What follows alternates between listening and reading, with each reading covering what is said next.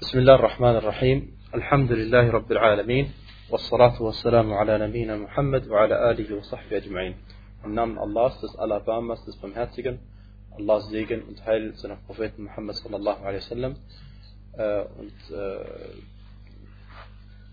wir bitten Allah subhanahu wa ta'ala, dass er uns immer die Wahrheit als Wahrheit zeigt und die Falschheit als Falschheit zeigt äh, und uns immer den Erfolg verleiht, dass wir der Wahrheit folgen und der Falschheit aus dem Weg gehen.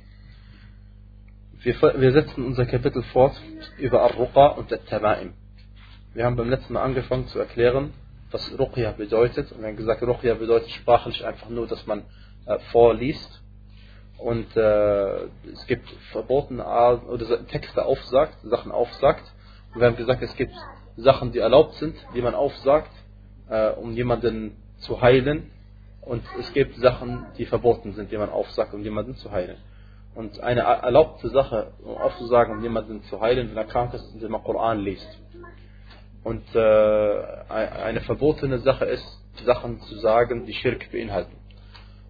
Und dann haben wir über Tama'im gesprochen. Tamima ist, ist, ist Singular von Tama'im äh, und bedeutet, dass man irgendetwas an sich hängt ja, äh, und, und dadurch versucht, Schaden abzuwenden, also Schlechtes abzuwenden oder äh, wie heißt es, Übel zu beseitigen, also Übel, das schon gekommen ist, wie Krankheit, dann zu beseitigen. Okay, äh, das war das, das Kapitel, was wir angefangen haben. Sei, wir setzen fort, der Autor erwähnt ein Hadith, den Imam Ahmad rahimahullah in seinem Musnad überliefert hat, äh, und zwar über Ruwayfi'. Ruwayfi' ist ein Sahabi. Er sagte, der Gesandte Allah sallallahu alaihi wasallam sagte zu mir, Ja Ruwayfi', also Ruwayfi', لعل الحياة ستطول بك. Äh, vielleicht wirst du viel länger leben, Klammer auf, Klammer zu, als ich. Wahrscheinlich wirst du länger leben als ich. فأخبر الناس أن من عقد لحيته أو تقلد وترا أو استنجى برجيع دابة أو عظم فإن محمدا بريء منه. Und zwar sagte er, teile den Menschen mit, dass jemand, der Knoten in seinen Bart macht oder Sehnen an sich hängt oder um sich bindet oder sich reinigt mit Kot von Vieh oder mit dessen Knochen, dann ist Muhammad dann spricht, dann spricht sich Muhammad von ihm frei. Dann spricht sich Muhammad von ihm los. Äh, diesen Hadith wollen wir äh, einfach erklären und gucken, was der bedeutet. Der Hadith ist sahih bei Ahmad und Abu Dawud überliefert worden. Auf jeden Fall, äh, wahrscheinlich wirst du länger leben oder wahrscheinlich wirst du ein langes Leben haben, sagt er zu äh, Ruwayfi'. Allahu vielleicht hat der Prophet das in seinem Ende seines Lebens gesagt und Ruwayfi' war noch relativ jung. Allah weiß am besten Bescheid. Wie dem auch sei, teile den Menschen mit, dass jemand, erster Teil, der Knoten in seinen Bart macht, äh, dass Muhammad sich von ihm losspricht. Also Muhammad hat dann mit ihm nichts mehr zu tun. Äh, was ist damit gemeint? Das ist eine Sache, die Araber damals gemacht haben. Sie haben sich teilweise in ihrem Bart Knoten gemacht, am Ende des Barts Knoten gemacht, eins, zwei, drei, was ich wie viele.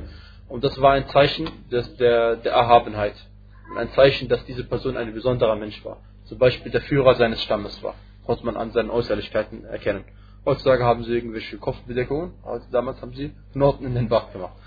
Äh, auf jeden Fall, äh, dann, äh, und, und, äh, denn die, der Bart war eine Sache, die die Araber, äh, die die Araber gehabt haben, ja, also nicht nur die Araber, sondern die Menschen eigentlich immer gehabt haben, die Männer zumindest. Und es ist sowieso eine Sunna äh, des Propheten, es wachsen zu lassen. Wenn man sagt Sunna, damit man eine Sunna, weil er es so gemacht hat. Das ist kein Urteil über Pflicht und Nicht-Pflicht. Äh, dann äh, die zweite Sache, warum man das manchmal gemacht hat, weil man Angst vor Ein hatte, Nazar, dem bösen, bösen Blick, dem bösen Blick. Und zwar wollte man, weil der Bart des Mannes ist eine Schönheit am Mann. Also die, die Schönheit des Mannes liegt im Bart. Und wenn er, wenn er die, äh, wie heißt es, den Bart wegmacht oder wenn er Knoten reinmacht, ja, dann will er dadurch manchmal erreichen, oder die wollten damals durch diese Knoten erreichen, dass keiner sie beneidet um die Schönheit ihres Bartes. Also wollten sie dadurch den bösen Blick abwenden. Wer sowas macht, spricht sich Muhammad von ihm frei. Das gleiche gilt für jemanden, der Sehnen um sich bindet, Sehnen von toten Tieren zum Beispiel, das haben wir schon angesprochen, kam Hadith vorher schon äh, dran, das ist auch eine Form des Schirk. Und äh, wer Istinja macht mit äh, Kot eines Tieres. Wir wissen, Istinja bedeutet, dass man sich nach der Notdurft reinigt. Wenn man auf der Toilette gewesen ist, muss man sich reinigen danach. Was benutzt man? Zum Beispiel Toilettenpapier oder Wasser. Und äh, äh, verboten ist es eben, Kot von Tieren zu benutzen. Der, der Kot von Tieren trocknet nach einer gewissen Zeit und den kann man benutzen dann, aber ist verboten. Das gleiche gilt für die Knochen von Tieren. Warum? Weil der Prophet gesagt hat, dass dies äh, das, das, äh, das Essen ist für die Djinn. Dass das Essen ist für die Djinn. Und deswegen hat er uns das verboten, sallallahu alaihi wasallam. Äh, okay. Die Aussage, des, warum hat der Autor diesen Hadith erwähnt? Weil der Prophet sallallahu alaihi wasallam am Ende gesagt hat, فَإِنَّ مُحَمَّدًا بَرِيءٌ مِنْهُ Dann ist Muhammad sallallahu alaihi wasallam von ihm äh, unabhängig oder spricht sich von ihm los, hat mit ihm nichts mehr zu tun. Äh, die offensichtliche Aussage ist normalerweise, dass jemand dadurch aus dem Islam austritt, wenn er so etwas macht. Weil der Prophet sich von ihm losspricht. Äh, das heißt, aber äh, wir verstehen den Hadith so, dass gemeint ist in Bezug auf diese Tat. Das heißt, der Prophet wasallam spricht sich los von demjenigen, der das macht, in Bezug auf diese Tat, hat damit ihm nichts zu tun. Also, also wie wenn du jetzt zum Beispiel dein Bruder, äh, möge Allah äh, uns davor bewahren, macht zum Beispiel irgendeine schlimme Tat, ja, und äh, du sagst ihm, wenn du das machst, habe ich damit nichts zu tun. Also mit der Tat nichts zu tun. Natürlich mit der Bruder hast du noch was zu tun. Du bist immer noch sein Bruder. Und das Gleiche ist, man ist immer noch Muslim, aber man hat eine gewaltige Sünde begangen, äh, die eben eine Form des Schirk ist. Und eine Form des Schirk bedeutet, dass es zu den größten Sünden überhaupt gehört. Ja. Äh, dann ist über Sa'id ibn Jubair. Sa'id ibn Jubair ist einer der Imame der Tabi'in. Rahimahullah, einer der Imame der Tabi'in, der auch, viele Hadithe überliefert hat. Er sagt, ein Ausspruch, er sagt selbst, Man qata'a tamimatan min insan, kana ka'adli raqaba. Wer einen Talisman bei einem Menschen vernichtet, zerstört, kaputt macht, wegmacht, dann bekommt er die Belohnung, als hätte er einen Sklaven befreit. Sa'id ibn Jubair sagt diese Aussage noch einmal, wer einen Talisman bei einem Menschen sieht und ihn wegmacht, zerstört, äh, beseitigt, der bekommt die Belohnung, als hätte er einen Sklaven befreit. Äh, okay. Äh, jetzt die Frage ist, ähm, was hat das Befreien eines Sklaven zu tun mit dem Beseitigen eines Talismanes bei einem Menschen? Und warum? Das ist die erste Frage. Die zweite Frage ist, kann Sa'id ibn Jubair so eine Aussage machen? Sa'id ibn Jubair ist kein Sahabi. Sa'id ibn Jubair hat den Propheten niemals getroffen. Das heißt, und er schreibt nicht einmal den Hadith dem Propheten zu. Der Hadith ist also nicht mehr Mursal, sondern er sagt die Aussage einfach. Er sagt das. Warum hat er die Aussage gemacht? Äh, nicht, weil er äh, behauptet, der Prophet hat das gesagt, oder nicht, weil er behauptet, er kennt das Verborgene, sondern weil jemand, der einen Talisman trägt und glaubt, dass dieses wirkt, haben wir gesagt, unabhängig von Allah wirkt, das ist ein Kafir, der so etwas glaubt. Haben wir gesagt, das ist der große Schirk. Und wenn du das bei jemandem beseitigst und der dadurch vom Schirk wegkommt, ist es so, als hättest du ihn vor der Hölle gerettet. Also ist es, als hättest du ihn vor der Hölle gerettet und das ist so, als hättest du einfach einen Sklaven befreit, das will er damit sagen. Einen, oder ein, nicht einen Sklaven, einen Nacken befreit heißt das wortwörtlich, einen Nacken befreit. Also von der Hölle befreit, dass in die Hölle geworfen wird. Ja, aber ja, wir passen auf bei solchen Sachen, das sind allgemeine Aussagen. In der Realität passt man auf, wie man was wem mitteilt. Denn nicht jeder Mensch akzeptiert es, wenn man ihm einfach hingeht und etwas äh, mit Gewalt wegnimmt oder zerstört. Und schon gar nicht, wenn er äh, sage ich mal, stärker ist als du. Ja? Also sei es gesellschaftlich oder irgendwie. Auf jeden Fall, ähm, das kann manchmal zu Zwietracht führen oder zu Streit führen. Aber wenn du ein, ein Richter bist oder ein Emir bist, also du hast das Sagen irgendwo, oder du bist der Regierende, ja? dann hast du das Recht, so etwas direkt zu machen, ohne zu fragen. Und auch ein Imam der Tabi'in, und zwar Ibrahim al-Nakha'i, rahimahullah, hat auch uns mitgeteilt äh, folgendes. Er sagte, كانوا يكرهون التمائم كلها من القرآن وغير القرآن. Wortwörtlich sagt er, sie pflegten Tamaim, Tamima, das was man aufhängen kann, wie gesagt. Sie pflegten die Tamima zu verabscheuen. Jede Art von Tamima, sei es vom Koran als auch von etwas anderem als dem Koran.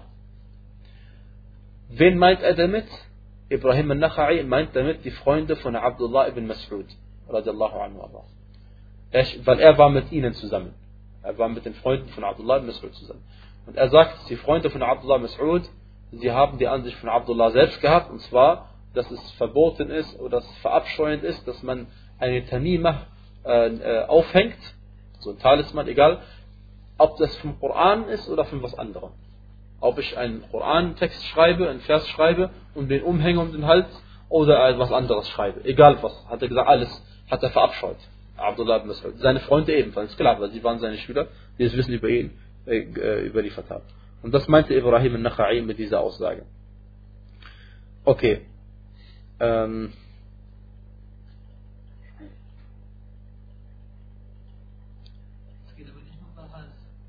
Nee, nee, geht für alles. Also egal, egal was man schreibt, Allahs Name oder al-Kursi oder Al-Fatiha oder egal was, irgendwo hinhängt, um dadurch ein zu vermeiden. Das ist eine Sache, haben wir gesagt, äh, da gibt es Ikhtilaf unter den Gelehrten. Haben wir gesagt, es gibt zwei Ansichten unter den Gelehrten und Abdullah vertritt diese Ansicht und wir sagen, dass die Ansicht von Abdullah Mas'ud die sichere Ansicht ist. Die sicherere Ansicht ist. Das heißt, wenn du dich auf diesem Weg behindest, du machst nichts falsch. Wenn du dich auf dem anderen Weg findest, kann es sein, du begehst eine Bid'a. Weil du machst etwas, was der Prophet sallallahu nicht gemacht hat. Der einzige Grund, warum wir nicht sagen, es ist haram, weil manche, der uns vorausgegangen haben, gegangen rechtschaffenen Menschen äh, von den Sahaba und denen danach anderer Meinung gewesen sind. Ja, ansonsten, ansonsten würden wir sagen, dass es verboten ist. Okay, jetzt äh, aus dem Kapitel, das wir ähm, äh, behandelt haben, können wir einige Nutzen ziehen. Und zwar, erstens haben wir gelernt, was Ruqyah bedeutet. Und dass Ruqyah nicht nur bedeutet äh, ein, die prophetische Medizin. Nicht nur bedeutet, Koran zu lesen, ähm, einen kranken Koran zu lesen oder äh, Hadithe aufsagen, ja? sondern Ruqya allgemein bedeutet nur Al-Qira'ah, das Lesen, das Aufsagen von etwas. Das haben wir gelernt. Und dass es davon verbotene Teile gibt und erlaubte Teile gibt. Und Tamima haben wir auch gelernt. Tamima und Tama'in. Dann haben wir gelernt, was At-Tiwala ist. At-Tiwala haben wir gesagt, ist das, mal, äh, wie heißt es, äh, ein, äh, etwas, zum Beispiel ein Ring gemacht wird für ähm, äh, einen Mann oder eine Frau, der, der sie näher zusammenbringen soll. Ja, und das ist auch ein, ein Form. Dann haben wir gesagt, äh, dann ein weiterer Nutzen ist, dass alle diese drei Sachen, Tiwala, Tamima, Talisman und, äh, wie heißt das, die, äh, äh, Al-Ruqya, alle drei davon sind Schirk, sagt der Autor. Aber wir, wir passen auf, weil wir, wir haben gesagt, es gibt Formen von Ruqya, die halal sind. Und es gibt Formen von Tamimah, wo es Ikhtilaf gibt. Das haben wir gesagt. Okay. Äh, so.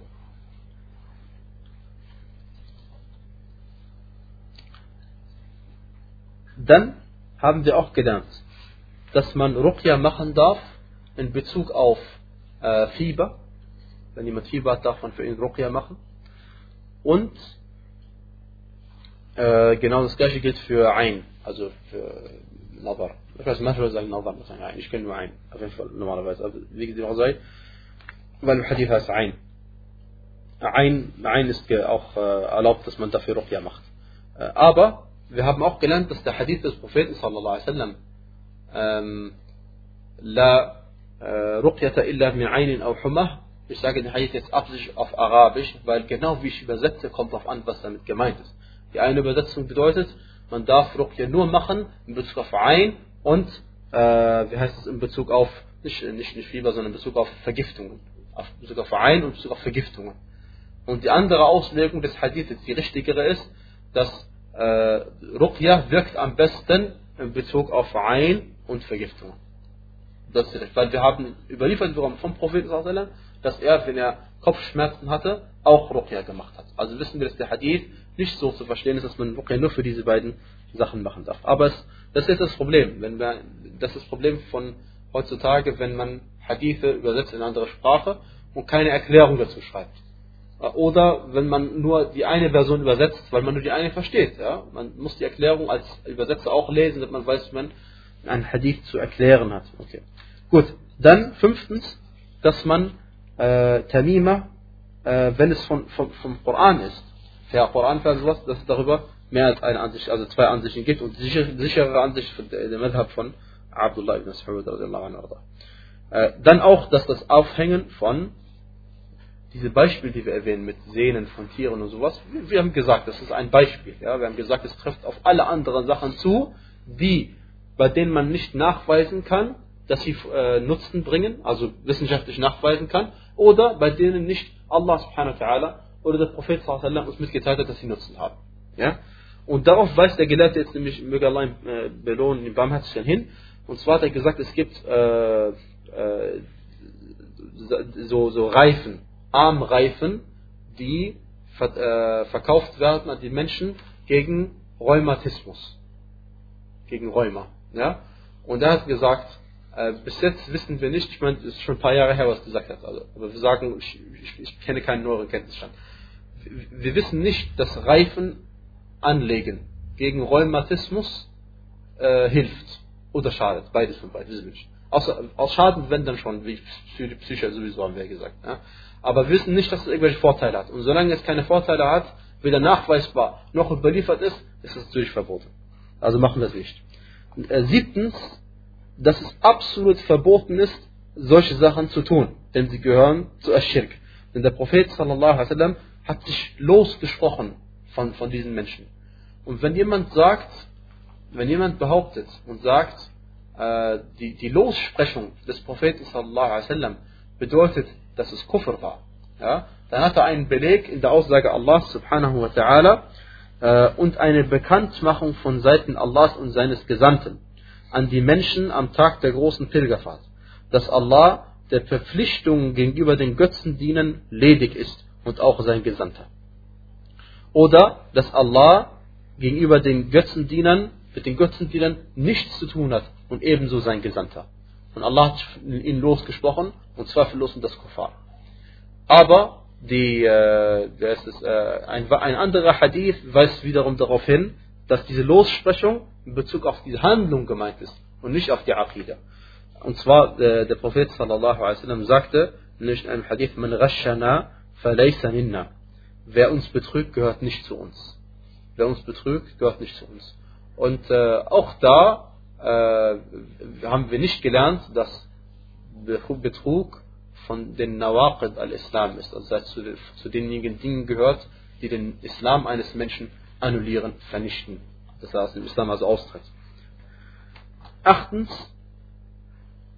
die Vorzüglichkeit oder die große Belohnung für jemanden, der so etwas zerstört bei anderen Menschen und es beseitigt. Ja? Denn wenn man also ein, ein, eine schlechte Sache beseitigen kann, muss man sie beseitigen äh, und man erhält dafür auch Belohnung von Allah subhanahu zweifellos.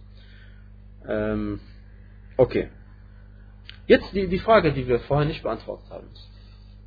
Warum äh, äh, nee, nee, die haben, die haben beantwortet. Ich meine, eine Frage, die, die, man, die man sich jetzt stellen könnte, ist eigentlich die Aussage eines Sahabi ein Beleg? Ja? Ist die Aussage eines Sahabi ein Beleg? Das ist, wenn ein Sahabi irgendwie äh, urteilt ähm, und sagt zum Beispiel, zur Sunna gehört, dass man das und das und das macht. Ist das ein Beleg oder nicht? Kein Beleg. Weil, die, weil, äh, weil, weil der Tabi'i, ich nicht, Tabi'i, habe ich Sahabi gesagt? Also der Tabi'i, ne?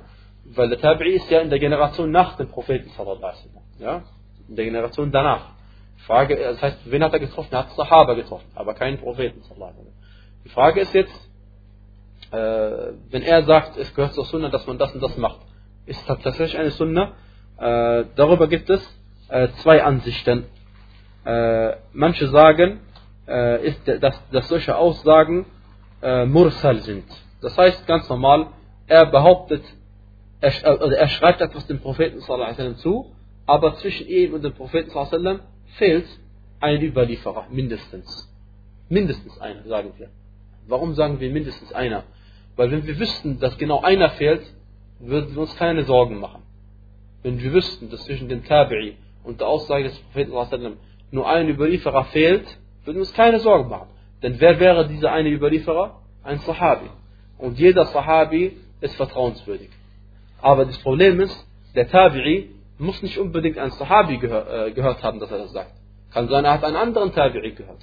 Und von den Tabi'in gibt es welche, die äh, vertrauenswürdig sind und andere, die nicht vertrauenswürdig sind. Das ist das Problem am Hadith der Mursal ist.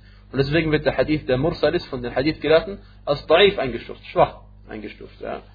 Äh, äh, und zum Beispiel ein Hadith, der Mursal ist, der schwach ist, ist die Aussage, die dem Propheten zugeschrieben wird, äh, wer hinter einem Imam im Gebet steht, dann ist die Lesung des Imames eine Lesung für denjenigen, der hinten dran steht. Dieser Hadith ist Mursal. Wäre dieser Hadith sahih, dann wäre ein starker Beleg für was? Dass der Imam, dass der Ma'mum hinten gar nichts lesen braucht. Gar nichts, überhaupt nichts. Weder beim äh, Pflichtgebet, noch beim Freiwilligengebet, noch beim Lautlesen, noch beim Leiselesen, noch beim äh, in der ersten Raka, noch zweite, noch dritte, noch vierte. Ja? Also das wäre ein, ein, ein Beleg in dieser Hinsicht. Ja? Ähm, okay, wir, sagen aber allgemein, natürlich die Aussage eines Tabi'i ist kein Beweis. Und die Aussage des Tabi'i von Sa'id ibn Jubair haben wir nur gesagt, weil tatsächlich, wenn jemand vom Schirk befreit er darf sich von der Hölle befreit. Das ist der Sinn der Sache gewesen. Selbst die Aussage eines Sahabi ist zu unterscheiden. Der Sahabi, es kann sein, dass er seine Meinung sagt. Und der Sahabi kann sein, es kann sein, dass er eine Sache äh, uns mitteilt, die er nur vom Propheten sallallahu alaihi wasallam gewusst haben kann. Ja? Das sind zwei Paar Schuhe. Äh, okay. Äh, wir sind jetzt hier bei dem Kapitel fertig. Da können wir zwei Minuten Pause machen oder drei Minuten Pause machen. Wallahu a'lam.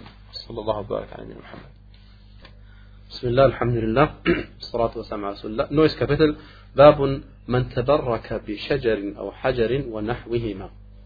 Also, äh, dieses Kapitel geht um das Ersuchen des Segens bei Bäumen und Steinen bei Bäumen und Steinen so und jetzt äh, die Sache äh, ist sehr aktuell ja die ist nicht alt die ist sehr aktuell weil bis heutzutage ja wenn du beim Jabal al-Thawr gehst, also Jabal al-Thawr ist äh, der Berg, auf dem sich der Prophet sallallahu alaihi wasallam mit Abu Bakr versteckt hat.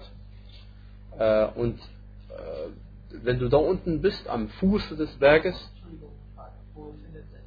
in Mekka. In Mekka. Und wenn du äh, am Fuße des Berges bist, dann findest du dort Bäume und du findest, dass Leute was ganz Komisches machen. Sie, du, also, also erstmal, wenn du siehst die Bäume, denkst du, das ist ein, eine Müllhalde. Weil so viele äh, Tüten hängen dort rum. Aber irgendwann merkst du, es kann nicht sein.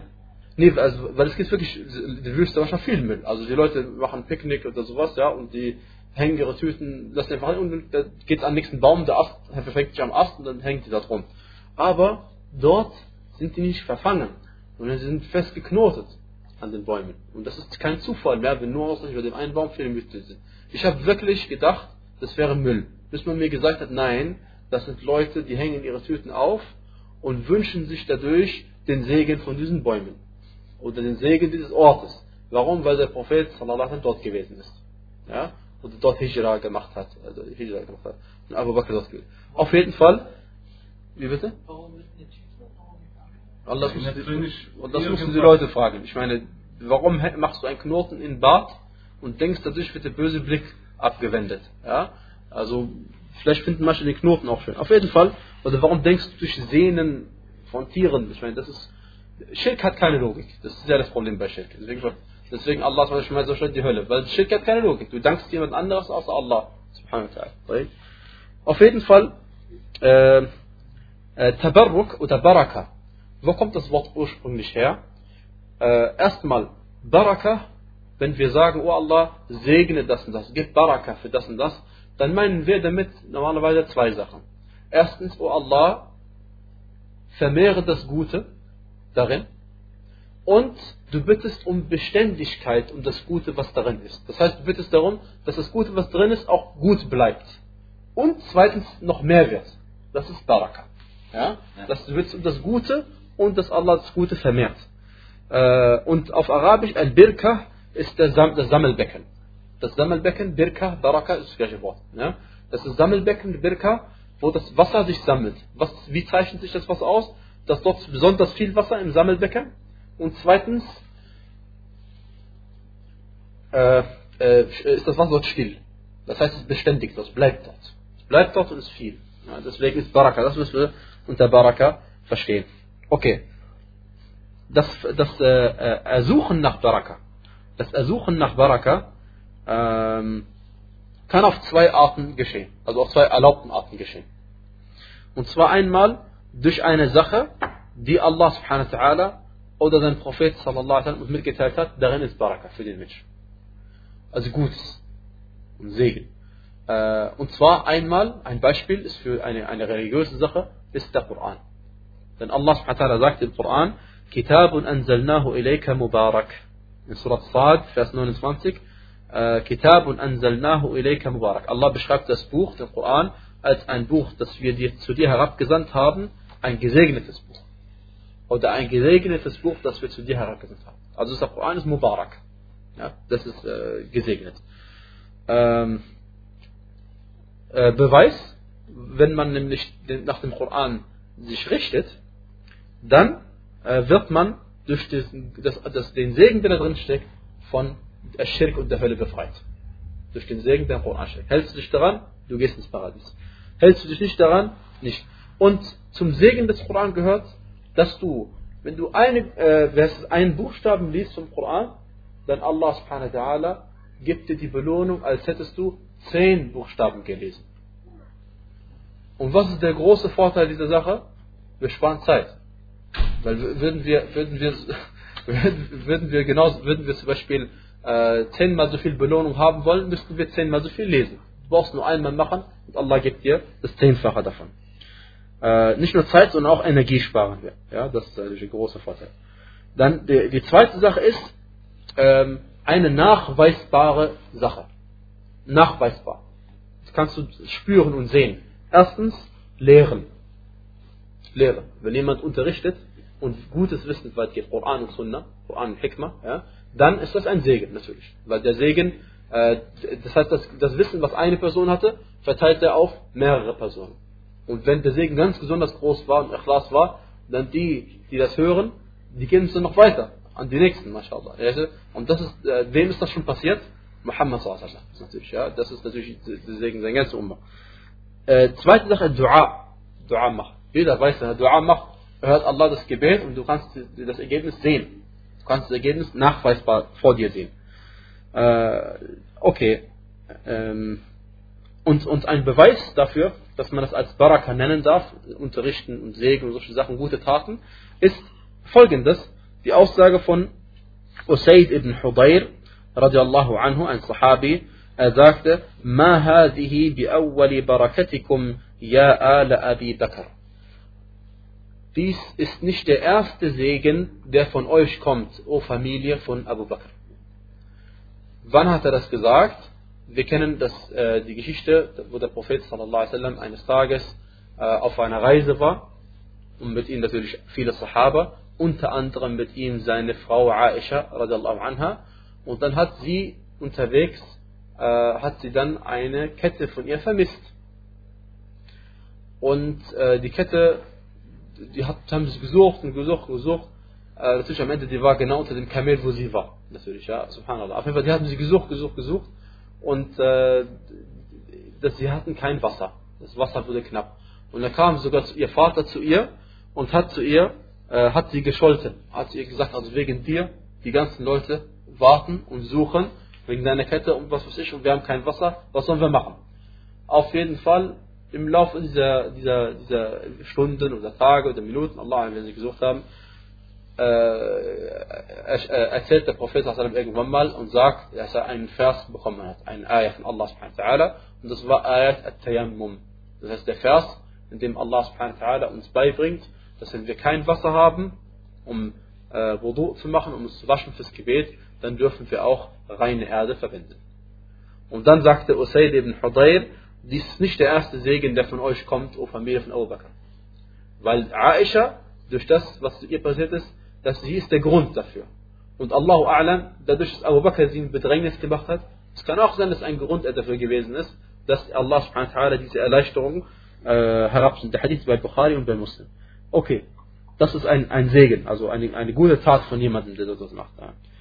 Äh, okay, Das, das heißt, Allah subhanahu lässt gute Taten geschehen durch bestimmte Personen. Es gibt aber auch Barakat, die eingebildet sind, die Quatsch sind, die nichtig sind. Äh, wie manche Leute behaupten, dass äh, nicht Lebendige was tun und segnen, segnen können, sondern Tote segnen können. Und äh, solche Sachen sind Einbildungen äh, und vielleicht spielt der Shaitan äh, ein, sein Spiel damit. Und vielleicht spielt der Shaitan sein Spiel damit, indem er die Menschen beeinflusst, ihnen einflüstert, dass tatsächlich, ja, das hat geholfen, äh, dass du meinetwegen äh, die beim Polterabend Sprache macht sie, äh, das ist äh, Geschirr, Geschirr zerstören sie. Das ist eine Form von Schirk. Äh, okay. Und zu dem Segen, zu einem Segen zum Beispiel gehört, ja, okay, die Frage ist jetzt, wie kann man unterscheiden zwischen einem richtigen Baraka und einer Quatsch Baraka? Die Antwort ist ganz einfach, kommt auf die Person an. Wenn die Person eine gottesfürchtige Person ist, die Allah fürchtet und die sich bewegt auf dem Koran, äh, gemäß dem Koran und der Sunna des Propheten und weit weg ist von den verbotenen Neuerungen in Bid'ah, dann und ihr passiert etwas Gutes, dann wissen wir, es eine Baraka von Allah. Aber ansonsten, wenn eine, eine Person eine schlechte Tat verbreitet, wie die Menschen heutzutage, die den Menschen zweifeln lassen, die die Muslime zweifeln lassen am Koran oder an der Sunna des Propheten, das ist auch eine Sache, die sich verbreitet. Aber das ist eine Verbreitung von schlechten Taten. Das ist das, ist das Gegenteil von Baraka und das ist schlecht für diese Person. Also wissen bis anhand der Sache, die sich verbreitet und anhand der Person, die so etwas tut. Und zu, den, zu einer Baraka zum Beispiel gehört einfach als Beispiel die gewaltigen äh, Schriften und äh, Bücher, die Sheikh al-Islam Ahmed ibn Taymiyyah geschrieben hat. Wenn man sich einmal anschaut, was er an Bänden äh, verfasst hat, dann fragt man sich, wann hat er Zeit gehabt, den Dschihad zu machen, den er auch äh, geführt hat, ja, Tatar selbst gemacht hat. Da fragt man sich auf jeden Fall, das ist ein Segen. Warum ein Segen? Für die Menschen seiner Zeit und die, Gelehrten, die äh, von bis heute profitieren noch von seinen Schriften, die er geschrieben hat. Okay. Äh, Bäume, wissen wir, was Bäume sind. Manche Leute, äh, ja, wir kennen eine Geschichte, eine wahre Geschichte, die passiert ist zur Zeit von Umar, radiallahu anhu arda. Und zwar hat er einen Baum einfach abfällen äh, lassen. Hat einen Baum fällen lassen. Und das ist der Baum, wo die Bayat al-Ridwan stattgefunden hat. Das heißt, das ist, äh, das ist ein Baum äh, bei Mekka, äh, bei Sulh al-Hudaybiyah, äh, haben die, die Sulh al-Hudaybiyah, diese, diese, diese Vereinbarung zwischen dem Propheten und den Mekkanern, äh, die, die unter anderem beinhaltet, dass sie in dem Jahr, wo sie Umrah machen wollten, nicht Umrah machen dürfen, sondern erst im Jahr danach äh, und so weiter und so fort. Ja? Und noch andere Sachen beinhalten. Aber dann haben, bevor sie diesen Vertrag überhaupt geschlossen haben, haben sie ja gedacht, dass Uthman gestorben ist. Weil er ist rübergegangen zu den Mekkanern und wollte mit ihnen kommunizieren und ihnen, mit ihnen äh, verhandeln. Ja? Und es hat ein bisschen länger gedauert und sie haben sich, es hat sich rumgesprochen, dass er wahrscheinlich schon gestorben ist oder ermordet worden ist. Was hat der Prophet dann veranlasst? Eine Bay'a, und zwar ein Treueschwur. Und diesen Treueschwur haben die Sahaba alle geleistet unter einem Baum. Und den, diesen Baum äh, hat Allah subhanahu im Koran erwähnt. Allah sagte, لَقَدْ رَضِيَ اللَّهُ عَنِ الْمُؤْمِنِينَ إِذْ يُبَايِعُونَكَ تَحْتَ الشَّجَرَةِ Allah ist mit den Gläubigen zufrieden, die dir den Treueschwur unter dem Baum geleistet haben. Und das ist eine gewaltige Sache. Das heißt, diese Leute, mashallah, die dort den Teufel geleistet haben, Allah ist ihnen zufrieden. Das wissen sie schon im Diesseits, noch bevor sie gestorben sind. Und diesen Baum hat Umar anhu, zu seiner Zeit hat er gemerkt, dass manche Leute hingehen und Segen ersuchen von diesem Baum. Also hat er gesagt, abschneiden, wegmachen. Der Baum wird abgehackt, fertig gibt nicht mehr. Seit 1400 Jahren ungefähr. Okay? Und diese Sache haben, ohne dass wir Namen nennen wollen, bestimmte Regierungen in neuester Zeit gemacht. Haben manche muslimische Regierungen gemacht. Als sie das gemacht haben, hat man ihnen vorgeworfen, dass sie rückständig sind, dass sie die Geschichte nicht bewahren wollen, der Geschichte der Muslime. Also ein Baum ist die Geschichte schlechthin. Ich meine, das im Koran erwähnt der Baum sogar, ja. Aber die haben äh, und äh, äh, wie heißt es? Aber den Muslimen sind neue Sachen eingefallen in Arabien und anderswo so dass, die, dass manche Muslime, die Alhamdulillah Islah machen wollen, das heißt, sie wollen Frieden stiften auf der Erde, sie haben diese Shirkiyat, Plural von Schirk, beseitigt, zerstört, ja, kaputt gemacht. Ja. Und äh, äh, wie heißt es? Und, das, und, und leider die Unwissenden denken, dass sie die Geschichte nicht bewahren wollen. Das ist Quatsch. Sie wollen den Schirk ver vernichten. Ja? Weil wir haben nichts von einem Baum, der da steht. Davon haben wir gar nichts. Es reicht, wenn wir es erzählt bekommen im Koran. Es reicht uns. Wir, wir müssen den Baum nicht sehen. Das, zu wissen, wie der Baum aussieht und was weiß ich, das führt nur dazu, dass man noch hinreist. Und der Prophet hat verboten, dass man aus gottesdienstlichen Gründen äh, zu, äh, zu anderen Moscheen reist, außer diesen dreien. Und jetzt reisen vielleicht manche Leute noch zu, zu solchen Bäumen. Auf jeden Fall, äh, der Autor sagte in der Überschrift, äh, dass es jetzt um das Segenersuchen von Bäumen geht und Steinen geht und ähnlichem. Also Steine äh, wissen wir auch, äh, wo, werden, wo wird heutzutage noch Segen ersucht bei Steinen? Bei der Kaaba. Bei der Kaaba gibt es Leute, die ihre Kleider reiben an der Kaaba oder weiß nicht was, was sie machen an der Kaaba, alles auf jeden Fall sie, es, sie, sie ersuchen den Segen von diesen Steinen, die dort sind. Und wenn sie wüssten, wo diese Steine herkommen, würden sie es nicht machen. Ja? Weil es sind einfach Steine, die sie gefunden haben, die gepasst haben, die sie vielleicht geschliffen haben und dann reingepasst haben, also in den Bau. Ibrahim hat es gebaut, okay? Aber die Kaaba wurde zwischendurch, die ist nicht die gleichen Steine wie von Ibrahim damals. Die wurde zwischendurch erneuert, ja? Zur Zeit des Propheten, als er noch kein Prophet war, hat man die Kaaba erneuert, okay? Auf jeden Fall, äh, wie heißt es, aber welcher Stein ist besonders? Al-Hajar al-Aswad, der schwarze Stein. Und da ersuchen manche Leute den Segen. Aber da ist es auch verboten, den Segen zu ersuchen. Weil, was hat der Prophet gemacht? Er hat den Stein geküsst. Oder er hat den Stein berührt, also einmal gerieben, berührt. Oder er hat auf den schwarzen Stein gezeigt beim Tawaf, wenn er nicht reinkommen konnte. Eins von den beiden drei Sachen. Wir machen das genauso, wie er es gemacht hat. Und deswegen ist er, hat der Umar diesen berühmten Spruch gesagt, als er beim Stein war, hat den Stein geküsst und hat er gesagt, Alhamdulillah, dass alle Leute das hören können. Und so verstehen wir, wie die Sahaba den Propheten verstanden haben. Er hat gesagt, äh, ich weiß, dass du ein Stein bist, der weder nützen noch schaden kann. Und hätte ich nicht den Propheten sallallahu gesehen, dass er dich küsst, hätte ich dich auch nicht geküsst. Also er hat es als einen reinen Gottesdienst gesehen, Ibadah. Er macht es so, ich mache es einfach nach. Fertig. Braucht man nicht viel denken, einfach nachmachen. Und mit der Nähe für Allah subhanahu wa ta'ala. Und das, das war's. Äh, ansonsten, die Kaaba, es gibt nur zwei Stellen, die man berühren darf. Nur zwei Stellen. Der schwarze Stein und der jemenitische Stein. Alle anderen Stellen der Kaaba äh, berührt man nicht, außer äh, manch, nach manchen äh, Gelehrten und Salaf die, die, die Stelle zwischen äh, dem schwarzen Stein und der Tür. Dort macht man nach manchen Salaf seinen gesamten, gesamten Körper daran und betet zu Allah subhanahu wa. Aber nicht um Segen zu ersuchen, sondern es ist einfach eine Form äh, äh, der Erniedrigung vor Allah subhanahu wa. Jetzt erwähnt der Autor einen Vers aus dem Koran, besser gesagt viele Verse aus dem Koran. Und zwar sagt er, أفرأيتم اللات والعزى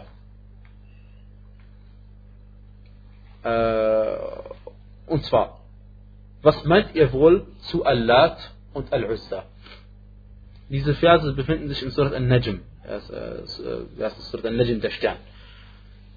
Warum erwähnt er diese, diesen Vers? Allah und Uzza, wissen wir, sind zwei Gottheiten, der Gottheiten von den Arabern früher. Alhamdulillah gibt es nicht mehr. أفرأيتم اللات والعزى äh, um, um die Bedeutung dieses Verses jetzt zu verstehen, gucken wir uns die Verse vorher an. Allah sagte am Anfang dieser Surah, وَالنَّجْمِ إِذَا هَوَى Behaltet euch im Kopf, das Kapitel geht um Schirk. Schirk, im Grunde genommen, du suchst Ehre, Verehrung, Anbetung, was weiß ich, bei jemand anderes außer Allah subhanahu wa ta'ala. Ja? Natürlich ist jetzt eine, eine, eine, eine allgemeine Definition, ist keine Definition, ist allgemeines Gerede, ja? Aber, dass man etwas macht, bei jemand anderes außer Allah subhanahu wa ta'ala. Okay? So. Behalte das jetzt im Kopf. Und Allah und Uzza sind zwei Gottheiten.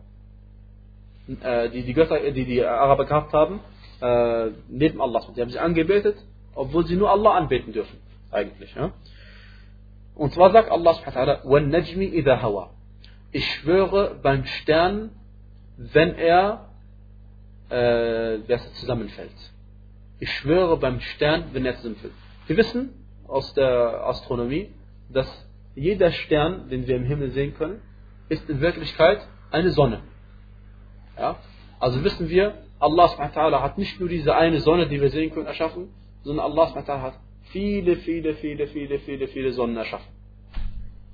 Und diese Sonne, die wir sehen können, ist eine kleine Sonne. Es gibt viel, viel größere als sie. Okay. Und Allah schwört bei diesem Geschöpf. Ich schwöre beim Stern, wenn er zusammenfällt. Das ist eine Übersetzung. Ja. Euer Freund ist nicht in die Irre gegangen, also Muhammad sallam, und er liegt auch nicht einem Irrtum. Die Verse gehen so weiter und so fort. Und dann erzählt Allah subhanahu wa ta'ala und sagt zu, zu, äh, über seinen Propheten sallam, لقد رأى من آيات ربه الكبرى. Muhammad sallam hat von den großen Zeichen seines Herrn gesehen. Von den großen Beweisen seines Herrn gesehen. Und dann sagt er danach, also Muhammad hat viele Beweise gesehen, viele Wunder gesehen, viele Großzeichen gesehen. Muhammad hat das Paradies gesehen, die Hölle gesehen. Ja, er hat Sachen gesehen, die normalerweise ein Mensch nicht sehen darf in seiner Lebenszeit. Ja. Und dann sagt, nachdem Allah diese gewaltigen Sachen beschreibt, sagt er, was meint ihr wohl zu Allat und Al-Uzza? Also vergesst dem, was ich euch gerade erzählt habe.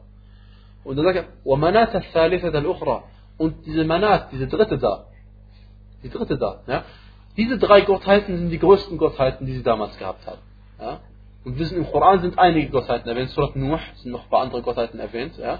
Aber diese größten Gottheiten, was, was meint ihr zu was meint ihr zu Al-Lat und Al-Uzza und der, der Manat, diese dritten da? Dieser dritten da, so ist es auf dieser dritten da. Äh, also um zu sagen, dass das Ersuchen von Segen bei solchen Gottheiten ist Quatsch. Also, also kann man auch dazu, wenn überhaupt, wenn du überhaupt von einem Geschöpf Segen suchen wolltest, dann gibt es andere, die eher ein Anrecht darauf hätten, als diese Gottheiten, die ihr selbst äh, sogar gebaut habt. Ja, ich meine, das ist, das ist der größte Quatsch. Okay. Aber gucken wir uns mal diese Worte kurz mal an. Allat. Allat äh, kann zwei Sachen bedeuten. Allat, dieser Name von dieser Gottheit. Nach der einen Ansicht ist Allat, kommt vom Wort Al-Ilah, der Gott. Also ist eine, eine Ableitung von dem Namen Allahs. Al-Ilah ist ein Name von Allah, keine Frage, der Gott. Ja. Äh, und äh, das ist die eine Ansicht. Und die zweite Ansicht ist Allat, nach der anderen Lesart, ist man es Allat, also mit, mit Shadda auf dem Ta, und dann bedeutet es äh, jemand, der, äh, man erzählt, es war ein Mann, der früher für die äh, Pilger äh, Speise verkauft hat und darin viel Fett reingetan hat. Also viel, also Fett reingetan hat, weil man braucht Fett äh, zum, zum Leben. Und diese Person, äh, weil sie viel Gutes getan hat für die Pilger, als sie gestorben ist, hat man irgendwann angefangen, sie anzubeten. Allah musta'an. Das ist was. Das ist die erste, äh, das ist Allah. Al-Uzza kommt vom, vom Namen Allahs Al-Aziz. Al-Aziz, äh, und zwar der Allmächtige und derjenige, der niemals äh, das ist, äh, besiegt werden kann. Der niemals besiegt werden kann. Und der jeden anderen äh, bezwingt.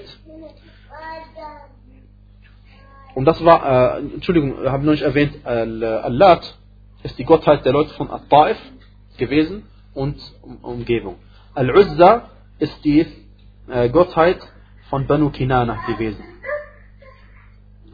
Äh, und sie befand sich auf einer äh, Palme zwischen Mekka und Taif. Manat ist eine dritte Gottheit, die die Araber früher angebetet haben und kommt vom arabischen Wort Mannan höchstwahrscheinlich. Mannan.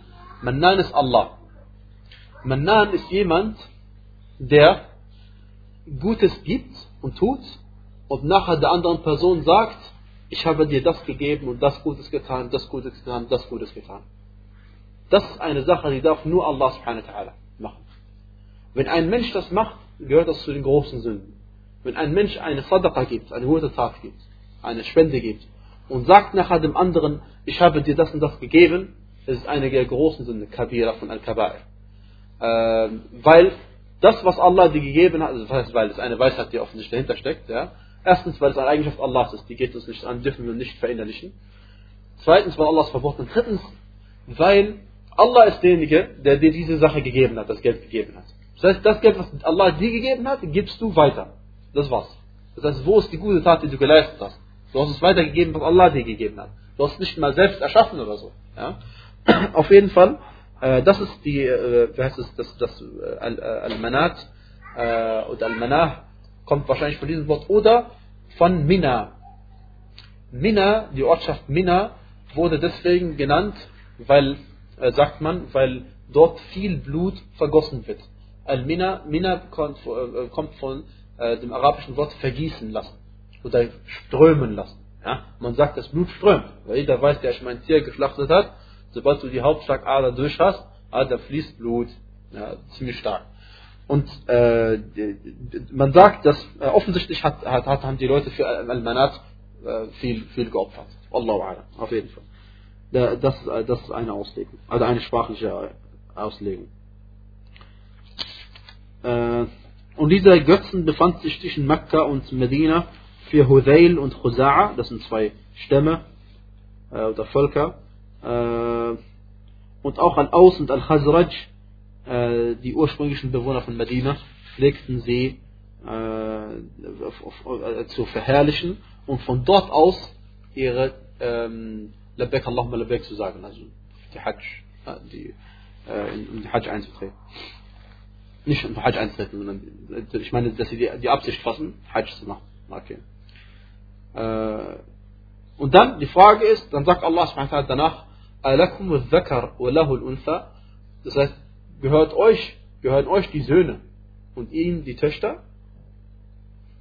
Okay. Also, die Sache ist jetzt so. Äh, die Araber damals, wissen wir, wenn sie eine Tochter geboren haben, äh, dann haben sie sie äh, entweder vergraben, wie Allah es im Koran erwähnt hat, oder sie haben, wie heißt es, es einfach unter schlimmen Umständen aushalten müssen. Das heißt, ihr Blick wurde finster, sie haben sich sehr aufgeregt darüber, dass sie und waren sehr beleidigt, dass ihr Allah ihnen eine Tochter gegeben hat äh, und sie haben ihren Grimm zurückgehalten. Also ihren Zorn und ihre Traurigkeit haben sie zurückgehalten. Und Alhamdulillah, Allah subhanahu wa ta'ala hat uns mitgeteilt, dass Töchter, Mädchen, ja, sind eine gute Sache. Alhamdulillah, stimmt's? Alhamdulillah. Und äh, äh, die, die, Sache ist so, die, diese unverschämten Götzendiener, wenn, wenn ihr schon etwas opfern wollt für Allah subhanahu wa ta'ala und einen, einen Menschen begrabt, ja, ich meine, warum dann die Mädchen, die ihr nicht haben wollt? Das ist ein Hinweis darauf, wenn du etwas schenken willst, ein, ein Opfer geben willst, dann gibst du etwas Gutes. Und deswegen wird beim Hajj wird kein Opfertier angenommen, das äh, ein, ein, ein Schaden hat. Ja? Ein, Opfer, ein Tier, das zum Beispiel ein Arm, ein, ein Arm fehlt. Oder ein Tier, das blind ist. Oder ein Tier, das behindert ist. Oder ein Knochenbruch hat. Oder irgendetwas, so ein Tier wird beim Hajj nicht akzeptiert. Als, äh, als Hadi. Ja? Darfst du nicht. Und auch als Fidya. Egal, darfst du nicht als Sühneleistung machen. Ja? Und du musst ein vollkommenes Tier haben. Weil äh, äh, es kann nicht sein, dass du das loswerden wirst, was du so nicht magst. okay. Tilka idan qismatun, dieser Allah sagt, das ist eine ungerechte Verteilung. Also wenn schon, dann verteilt wenigstens gerecht, aber beides ist sowieso verboten. Allah hat verboten, dass man äh, Menschen umbringt äh, ohne Recht oder, oder zu Unrecht. Äh, und dann sagt Allah subhanahu wa ta'ala, auch noch das, was ihr anbetet außer Allah, sind nichts anderes als Namen, die ihr ihnen gegeben habt oder ihr, eure Vorväter.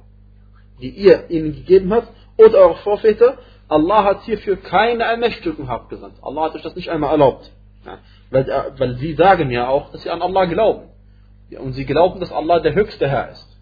Weil hat Allah der höchste Herr es euch erlaubt? Nein, auch nicht. Also das heißt, ihr wisst mit Gewissheit, dass das, was ihr tut, falsch ist. Okay. Und dann Allah äh, macht sie noch niedrig, nieder und sagt, Sie folgen, was folgen sie? Nur Vermutungen. Und das, was die eigenen Seelen gerne möchten, das, was die eigene, wonach die eigene Nafs, Seele neigt, dem folgen sie. Und die, der eigene Nafs wenn er nicht geleitet wird durch den Koran, die Sunna, dann leitet er sich in die, auf den falschen Weg. Äh, und dann, Allah sagt ja in, in Surat in einer anderen Stelle im Koran, sagt er, subhanahu wa ta'ala, äh, dass die äh, Vermutungen können keine Gewissheit ersetzen. Das ist sinngemäß der Vers. Vermutungen können keine Gewissheit ersetzen. Äh, und dann sagt Allah وَلَقَدْ جَاءَهُمْ مِنْ رَبِّهِمُ الْهُدَى Das ist jetzt noch ein Satz drauf. Und zu ihnen ist doch die Rechtleitung gekommen. Das ist all das. selbst wenn wir jetzt sagen würden, äh, sie haben äh, das nicht gewusst und was weiß ich. Jetzt, Allah hat ihnen einen Koran herabgesandt und einen Propheten erweckt unter ihnen, den sie kennen, von dem sie wissen, wo er herstammt, wissen, wie er aufgewachsen ist und wissen, dass er das, was er gerade lehrt, nirgends gelehrt haben kann. Weil er war die ganze Zeit dabei. Plötzlich mit 40 Jahren kommt er mit äh, Wundern. Ja, Wundern meine ich jetzt äh, nicht die Wunder, die Wunder, sondern meine ich jetzt eher die, die, so ein Koran, so ein Gesetz. Wo hat er das Ganze fabriziert die ganze Zeit? Er war, und er war ein Mensch von ihnen. Das heißt, obwohl die Rechtsleitung da ist, macht ihr das trotzdem noch. Jemand erklärt euch, dass ihr es falsch macht und ihr begeht es immer noch. Das heißt, äh, ihr habt überhaupt kein Argument mehr, dass ihr so etwas tut. Als letzten Satz, äh, warum hat der Autor diesen Vers erwähnt? Äh, weil genauso wie es sinnlos ist, von diesen falschen Göttern, Allat, Al-Uzza, Manat, Nasr und was weiß ich, wie sie heißen, dass man von ihnen Segen versucht zu verlangen oder dass sie genauso sinnlos ist, dass man versucht von ihnen äh, zu erlangen, dass sie einem helfen oder schaden oder Schaden abwenden. Genauso sinnlos ist es von einem Stein und von einem Baum das gleiche zu verlangen. Und äh, das ist ein, das gehört zum Fiqh, das, das, äh, das, das richtigen Verständnis der Verse des Koran, dass man weiß, warum Allah die Sachen verurteilt hat und so übertragen wir es auf alle anderen Sachen, nicht nur auf die Steine und die Bäume, sondern auf alles andere, was nicht nutzen, was nicht schaden kann, was nicht nachgewiesen ist. Äh, Wallahu ta'ala a'lam. وصلى الله وبارك على نبينا محمد وعلى آله وصحبه وسلم تسليما كثيرا